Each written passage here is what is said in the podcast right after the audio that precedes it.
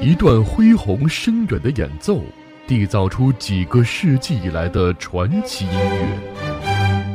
一本泛黄的乐谱手稿，记录出时代的印记和光芒。在流转的音符背后，有着怎样鲜为人知的命运追问？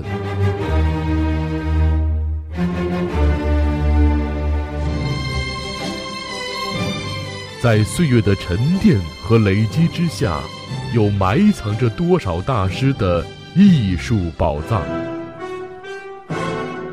我爱古典音乐电台，满足你对古典音乐的所有想象。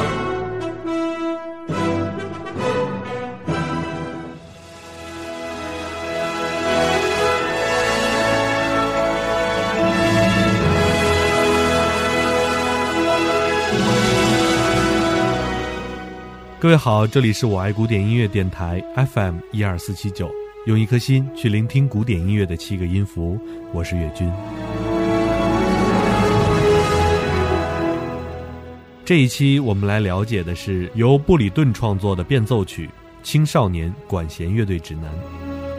一九四六年，布里顿受到了英国教育部的委托，为一部针对青少年的教育影片《管弦乐队的乐器》谱写音乐。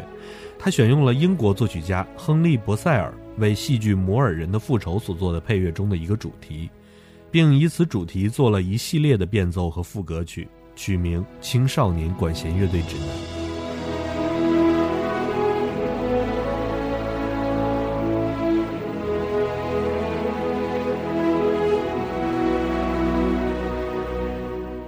这次的配乐非常的成功，使这部教育片不但让青少年受益匪浅，也普遍受到了民众的喜爱。那这部作品也成为了音乐会上大受欢迎的曲目。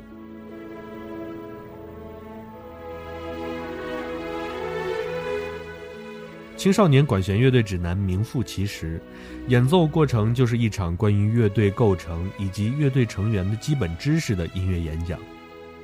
全曲由一个主题和十三个变奏以及副歌组成。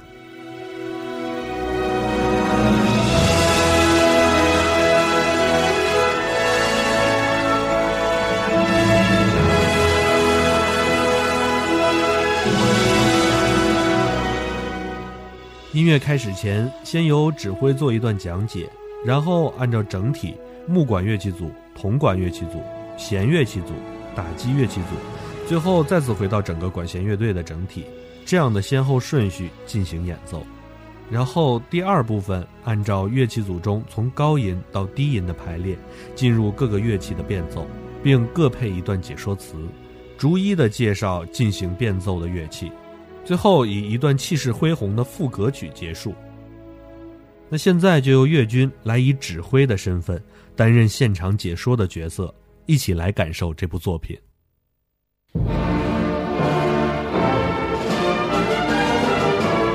你现在听到的是英国大作曲家亨利·博塞尔的一个主题，分别由管弦乐队的四个乐器组奏出。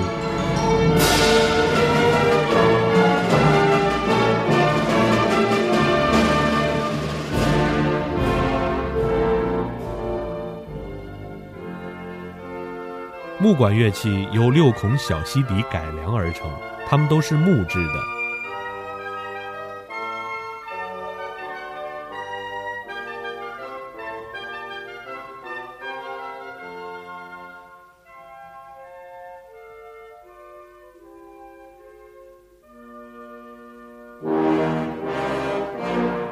早期的铜管乐器是小号和列号，这里的铜管乐器都是他们的后代。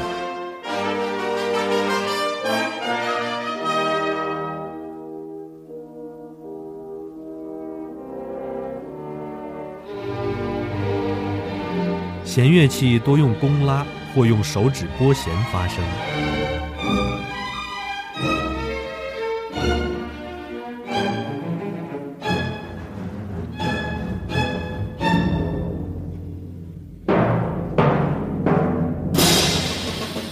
击乐器包括鼓、锣、铃鼓和其他可敲击的任何乐器。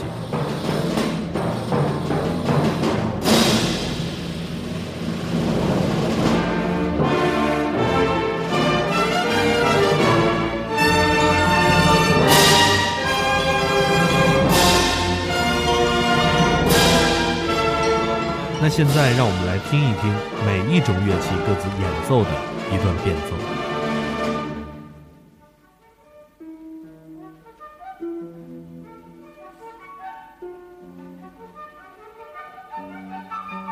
木管乐器组音区最高的是声音明亮的长笛，还有他那尖声尖气的小兄弟短笛。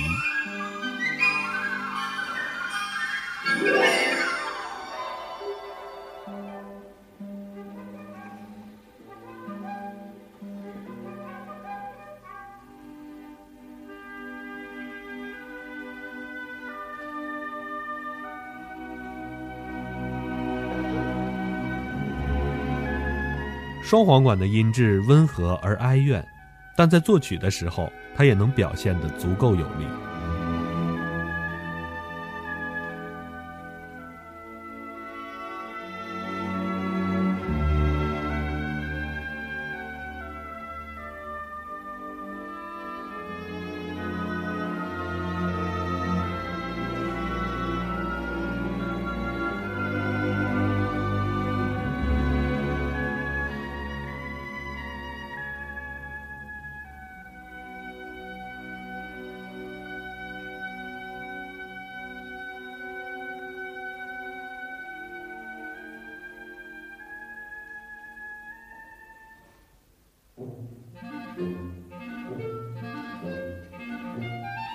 单簧管非常的灵活，它的声音美丽、平顺而圆润。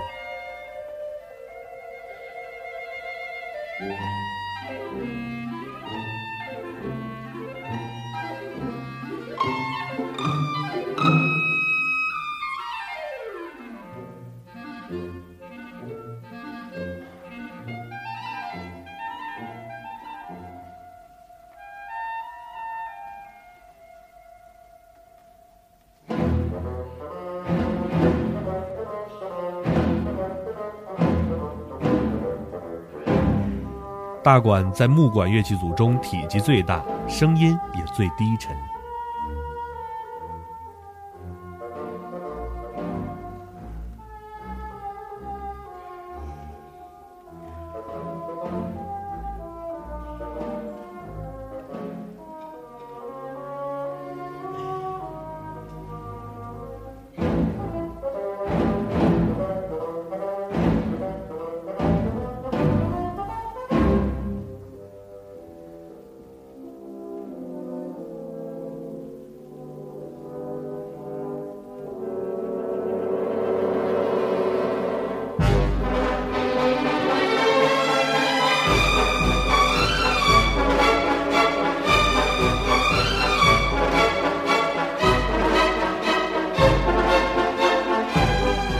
弦乐器家族中最高的声部是小提琴，它们分成第一和第二组演奏。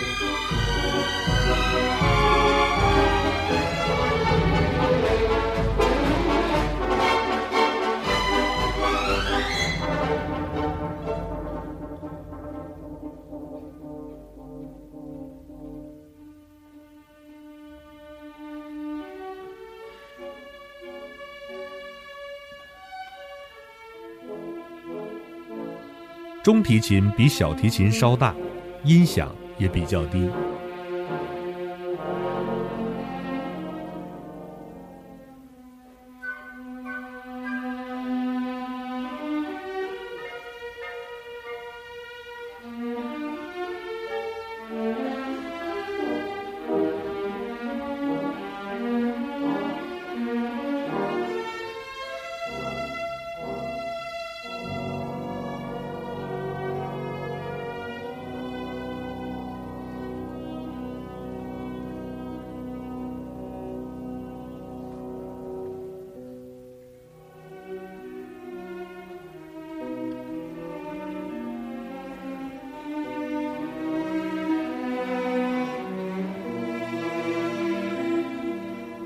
大提琴以丰满而热情的音色歌唱。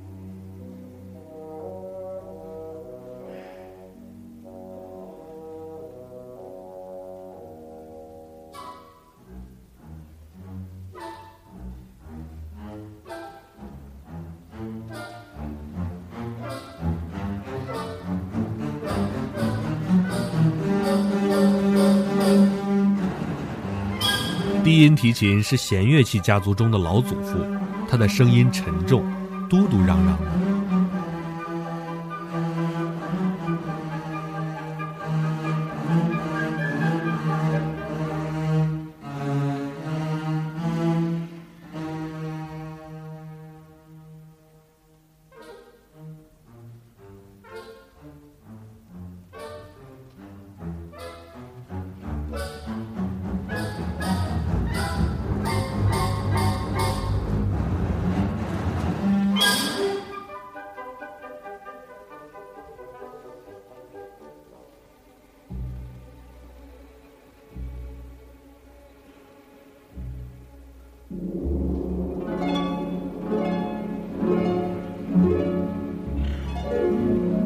竖琴有四十七根弦，还有七个踏板，用以变换弦的音高。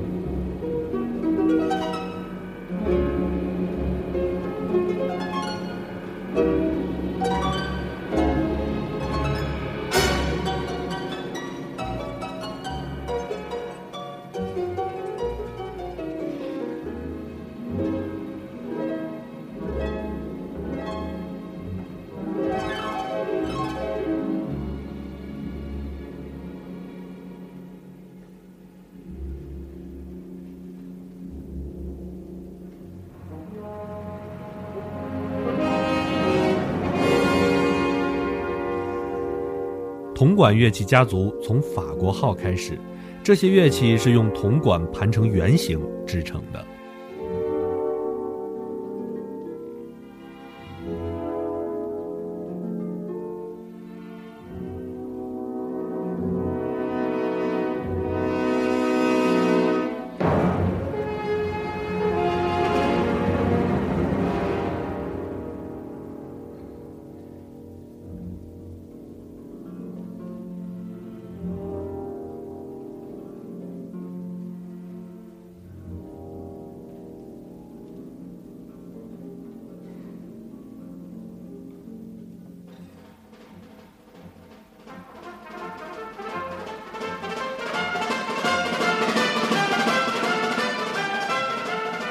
我希望你们都熟悉小号的声音。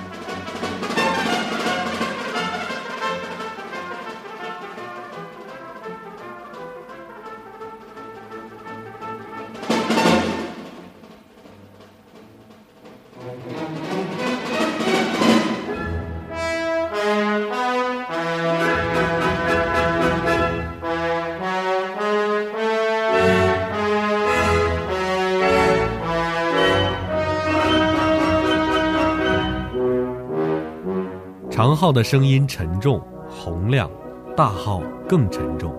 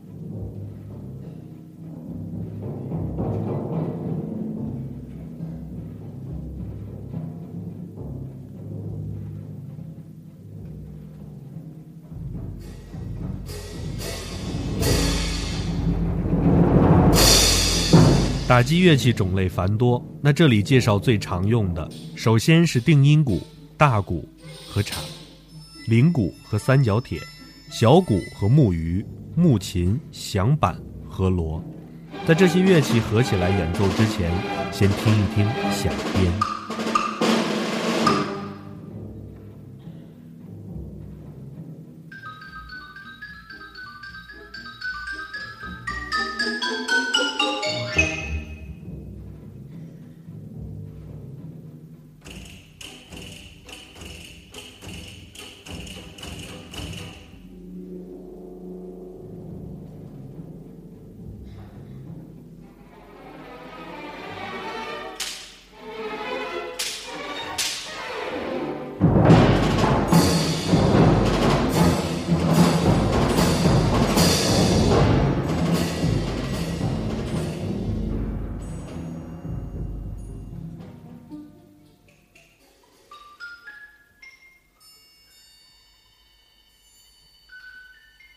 我们已经把整个管弦乐队拆成了一个个零件，那现在让我们把它们装配到一首副歌曲当中去吧。